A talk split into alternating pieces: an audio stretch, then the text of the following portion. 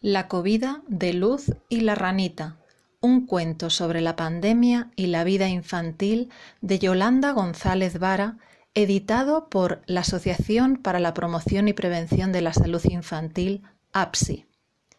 Fragmento del capítulo 1. El mundo de Luz y la ranita.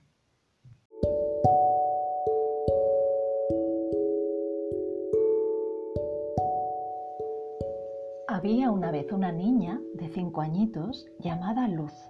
Luz vivía en un barrio pequeño de una ciudad grande con su mamá, su papá y su gatita Lucy.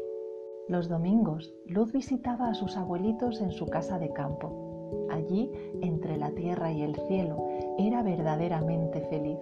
Le fascinaba seguir el movimiento de las hormiguitas una a una transportando hojas o miguitas de pan pero lo que realmente le hacía feliz era su amiga, la ranita Ita, como la llamaba Luz. Ita era su mejor amiga. Nunca se enfadaban y siempre estaba ahí, en esa pequeña lagunita, esperándola. Ita era jovencita y le encantaba saltar. Luz le cantaba sin cesar. Ita, Ita, Ita, mira qué cosa tan bonita verla saltar y brincar sin parar. Así transcurría la vida de Luz.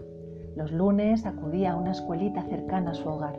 A veces no le gustaba tener que madrugar y no entendía por qué todos los días se tenía que levantar.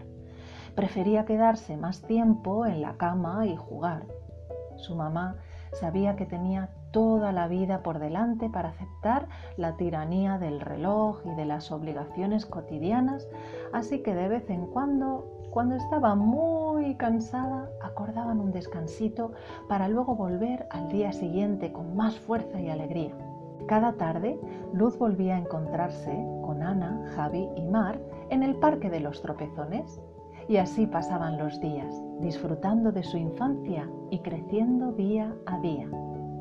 Pero un día, de pronto, todo cambió.